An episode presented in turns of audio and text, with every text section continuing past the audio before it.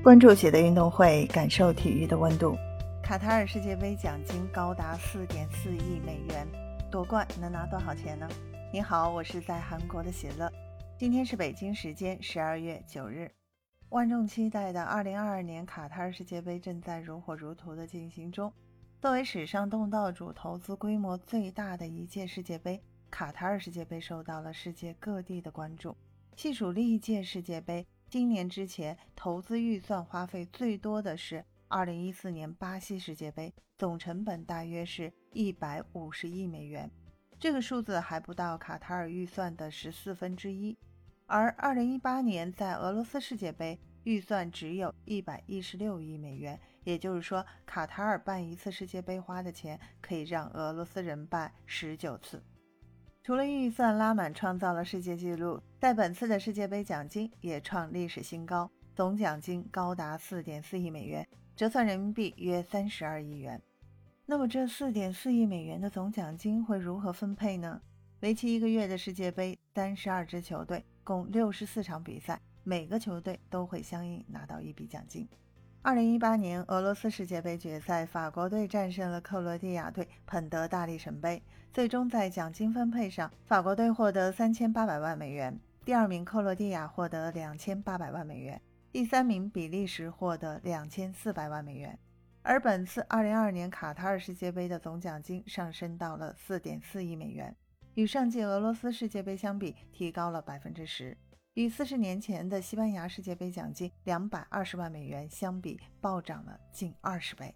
今年冠军球队将会拿到四千两百万美元，亚军三千万美元，季军两千七百万美元，第四名两千五百万美元，第五名、第八名各一千七百万美元，第九到第十六名各一千三百万美元。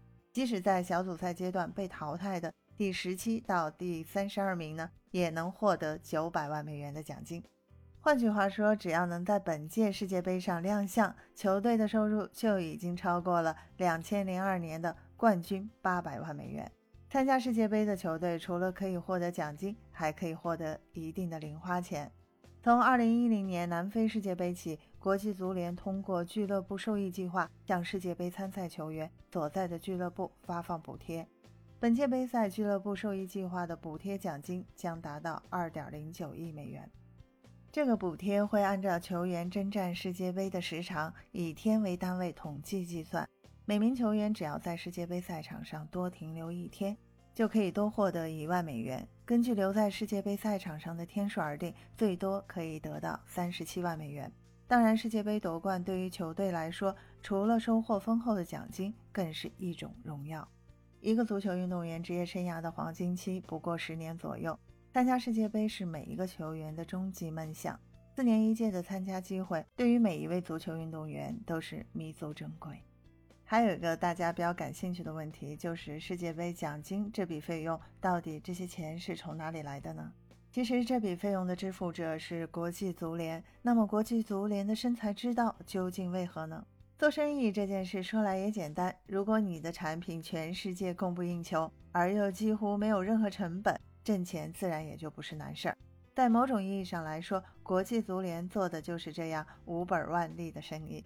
二零一八年俄罗斯世界杯，国际足联的收入达到了四十六亿美元，而他们只需要负责支付组委会奖金、球队以及工作人员的住宿、交通费用，以及为东道主设立一笔帮助发展当地体育的基金。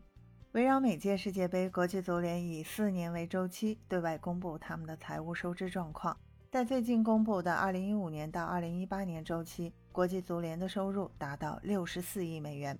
而即使在2021年这样的非世界杯年，国际足联的收入也达到了7.66亿美元。我们一起来细数一下。首先，国际足联收入的大头当然是来自世界杯以及其他国际赛事的版权销售。在他们上一个周期的64亿美元收入中，有46亿美元出自于此。其次，国际足联当然也要向赞助商收取费用。国际足联共有三个级别的赞助商，分别是国际足联合作伙伴非法 partners）、世界杯官方赞助商与区域赞助商。第一级别的国际足联合作伙伴拥有最大权益，相应的所要支付的费用也最高。据美联社披露，2014年巴西世界杯六家公司共向非法提供了高达7.3亿美元的赞助费，即每家至少要贡献1.2亿美元。据统计，在2018年世界杯前这个周期，来自于赞助商的收入达到了16.6亿美元。当然，门票的销售收入也是收入的来源一部分。所有的票务收入将进入国际足联的一家下属子公司的账户。这部分的收入在2015年到2018年周期达到了7.12亿美元。举办开幕式和揭幕战的场地海湾球场，球场设计容量为六万人，门票收入可观。值得一提的是，本届卡塔尔世界杯，组委会已经销售出三百万张门票，每张门票的价格在一百美元到一千一百美元之间，可以想象这将会是一个不小的数字。除此之外，国际足联还通过向企业商家授权品牌使用权获利。最典型的一家案例就是 E A 电子艺界公司出品的游戏《非法》系列，他们已经和国际足联合作了将近二十年。据信，E A 每年要为此向国际足联支付1.5亿美元费用。仅仅2021年一年，国际足联通过授权其品牌用于商品、零售和游戏，就赚了一点八亿美元。国际足联真的是生财有道啊！